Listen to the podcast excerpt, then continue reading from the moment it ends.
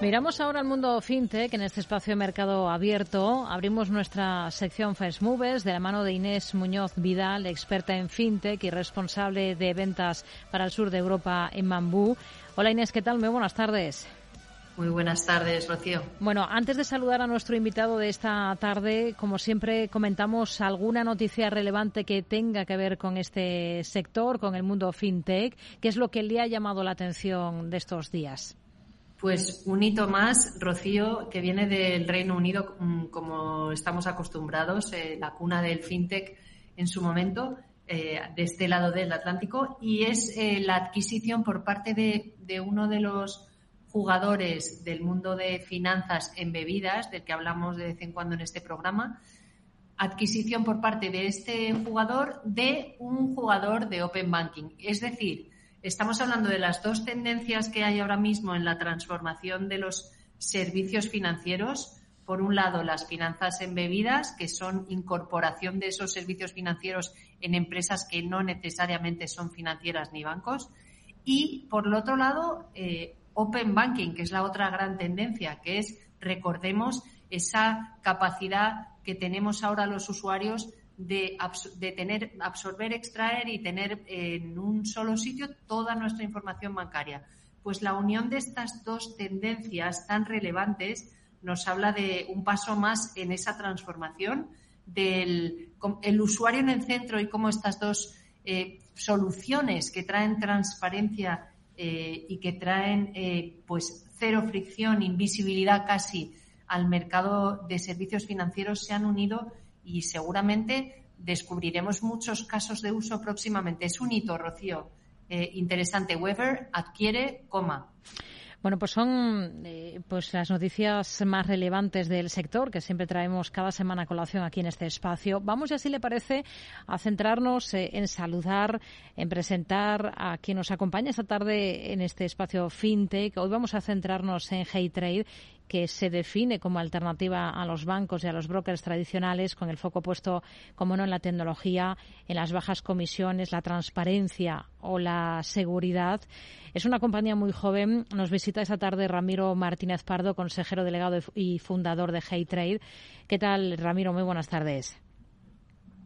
Hola, buenas tardes. Gracias por la invitación. Bueno, hemos dado ya algún titular, pero seguro que nos puede ahondar un poquito más en la esencia del negocio y en la razón de ser de HeyTrade.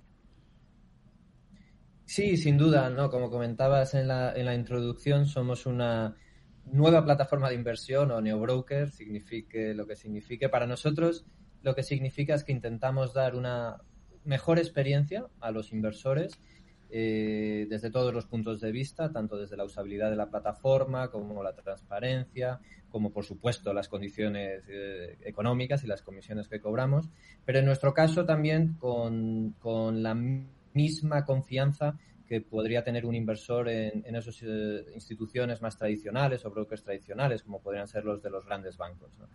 Eh, el motivo por el que lanzamos HeyTrade o pensábamos que, que había una, una gran oportunidad es que veíamos que la tecnología había ido mejorando mucho, había la posibilidad de hacer un, una experiencia mucho mejor, más eficiente en costes y trasladar esos beneficios a los usuarios y veíamos que por otro lado esos eh, jugadores tradicionales pues no, no por múltiples motivos pues no terminaban de priorizar o de, o de adelantar o, o, trasladar esa experiencia a los usuarios ¿no? y ahí es donde pensábamos y creemos que estamos confirmando que había una gran oportunidad y por lo que decidimos lanzar HeyTrade. ¿Podría decirse que son el neobroker de Beca Finance? Sí, efectivamente. Bueno, operamos con Beca Finance, es nuestro socio estratégico. HeyTrade como plataforma de inversión es un agente de Beca Finance y, y creíamos también tanto que la experiencia de Beca Finance y, y, el ser una institución con mucha trayectoria, regulada aquí en España, pues también nos ayudaba ¿no? a, a, presentarnos al mercado, a transmitir esa confianza y por tanto para nosotros pues es eh, bueno una suerte ser el, el, broker o el socio de, de Beca Finance ¿no? en esta aventura del broker. ¿A quién se dirigen ustedes en concreto? ¿Cuál es el perfil de cliente de HeyTrade? Bueno, es un espectro, intentamos atraer a tanto a nuevos inversores como, y quizá eso es lo que nos puede diferenciar de otros neobrokers o otras propuestas, como a eh, inversores más experimentados, ¿no? Lo que, haciendo referencia o, lo que comentaba cuando describía HeyTrade y el por qué lo hemos lanzado, lo que veíamos es que seguía habiendo eh, unas condiciones, entendíamos, en los brokers tradicionales no ventajosas o no todo lo, eh, lo buenas que se pueden crear a día de hoy, ¿no? Con la tecnología y con un modelo operativo eficiente.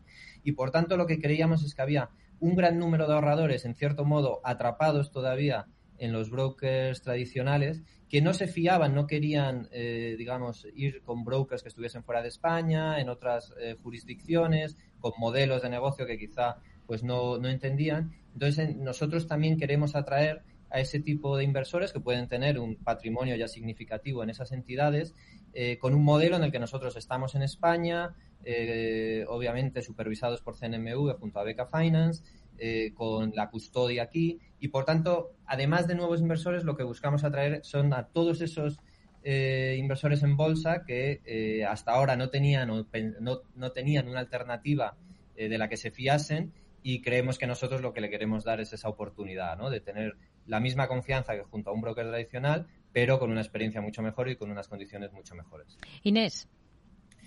Muy buenas tardes, Ramiro. Eh, acaba de mencionar ya algunas respuestas a mi pregunta. ¿Qué ventajas se ofrecen a sus usuarios? Está claro que la confianza, está claro que las comisiones, pero ¿qué destacaría usted por insistir un poquito en esto? No, sin duda, yo creo que es el conjunto de todo ello, ¿no? Por una parte, eh, para nosotros teníamos muy claro, no queríamos atajos en nuestro modelo, queríamos operar con la completa confianza, con eh, la mejor ejecución, accediendo a los mercados de forma real, eh, que las órdenes envíen a los mejores centros de negociación, pero sabíamos que eso lo podíamos hacer de una forma más eficiente que muchos eh, brokers tradicionales ¿no? o entidades tradicionales. Entonces lo que nos propusimos es, bueno, tenemos que trasladar esa mejor experiencia que la tecnología hoy en día permite a, eh, en un modelo en el que no, digamos, no tengamos ningún compromiso ni ningún eh, atajo en cuanto a confianza y transparencia. ¿no? Entonces, en ese sentido, yo creo que ese conjunto es lo que nos hace únicos. Junto a eso, pues usamos las nuevas posibilidades que ofrece. ¿no? Hablabais al principio de Open Banking eh, una de las cosas que intentamos facilitar muchísimo a nuestros usuarios es el mm. conectar vía Open Banking con nuestra plataforma. Eh, lo que les permite de esa forma es pues, eh, tener disponibilidad inmediata de sus fondos, el que sea una experiencia muchísimo más fluida y muchísimo más fácil. Y digamos que aprovechar toda esa tecnología, hacer la experiencia mucho mejor es lo que nos proponemos. ¿no? Al final, eh, utilizar HeyTrade para un inversor español tiene que ser casi más fácil que usar el broker de su propio banco, ¿no? Del banco del mm. que sea cliente principal. Entendemos que, somos capaces de hacer eso, de hacer incluso que la experiencia supere la que le puede ofrecer el broker de su propio banco. Y el año pasado, Ramiro, eh, se asociaron ustedes con BlackRock para traer a España eh, unos planes de ahorro con ETFs. ¿En qué consisten? ¿Qué nos puede contar de esto? Sí, son unos planes. Eh, hemos visto en otros países, eh, en España es verdad que, que, quizá vamos con un poco eh, de retraso respecto a lo que es el, boom que ha podido haber en ETFs en otras geografías, como es Estados Unidos y Centro Europa, en Alemania en particular. Y es verdad que esto nos pareció un producto muy interesante, ¿no? que, junto a BlackRock pues decidimos el asociarnos para comercializarlos o, o lanzarlos en España, ¿no? darlos a conocer en España. Son en concreto tres productos son ETFs en realidad, pero cuyos subyacentes son ETFs a su vez, ¿no? Incluso con hasta 25, 30 ETFs de subyacente, con una diversificación increíble, o sea, realmente comprando un único producto uno está teniendo una diversificación, una exposición completamente global, tanto a renta fija como renta variable, con una exposición geográfica muy diversificada, y donde hay cierto componente activo en el que, digamos, se sobreponderan ciertas regiones, ciertos ETFs, ¿no? Unos costes muy, muy competitivos. Hablamos de unos costes totales de 25 puntos básicos, muchísimo más, mejor incluso que, fondos indexados, carteras de fondos indexados, y por tanto nos parecía un producto muy, muy interesante para lanzar eh, junto a BlackRock aquí en España, eh, en el que realmente quien invierta en ese producto pues puede prácticamente hacerlo a muy largo plazo. ¿no? nosotros lo vemos como un complemento a, otros valores que pueda tener el inversor en su cartera, eh, que digamos sería como eh, la piedra, la primera piedra ¿no? de esa cartera, en la que a largo plazo se hace una inversión recurrente en ello y después se puede complementar con otros eh, activos o acciones que, el inversor crea. ¿no? Pero creemos que en ese sentido es un producto muy interesante, con unos costes muy, muy, muy competitivos y, y muy a largo plazo. ¿no? Y un tema del que no hemos hablado, pero que es muy relevante en, su caso, por las cosas que, hemos podido ver. En la atención al cliente, ustedes apuestan por una combinación de capacidades digitales con trato humano. ¿Qué nos puede decir de esto? Sí, sin duda.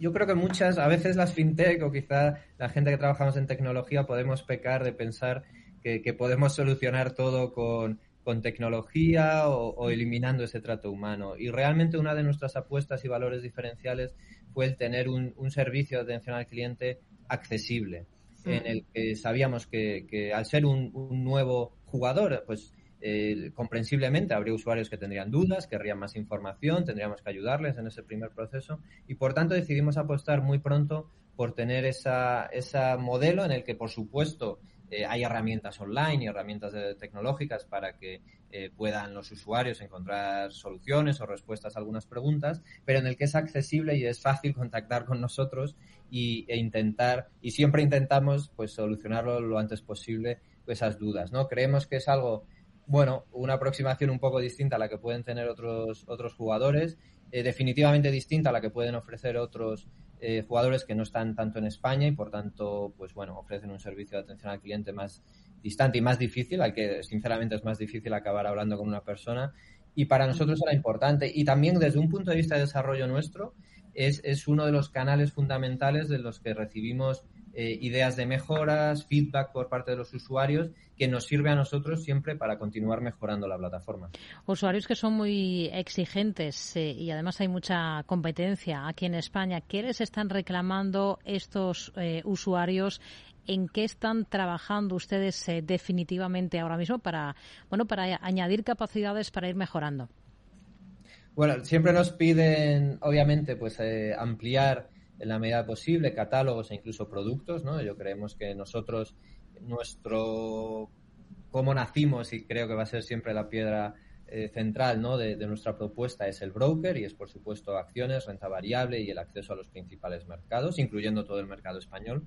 Pero obviamente sí nos gustaría y si queremos ir incorporando pues nuevos, nuevas clases de activos, nuevo, nuevo tipo de, formas de, invertir para complementar un poco nuestra oferta, ¿no? Y que usuarios que quizá tengan mm, parte de su cartera la puedan tener en renta variable o en acciones, pero otro, otra parte de su, de su patrimonio lo tengan en otro tipo de, de activos, pues para nosotros es importante, una vez que ya nos conocen vía el broker, pues que puedan traer eh, y les gusta y están contentos, pues que puedan traer más parte o, una mayor parte de su patrimonio a nosotros.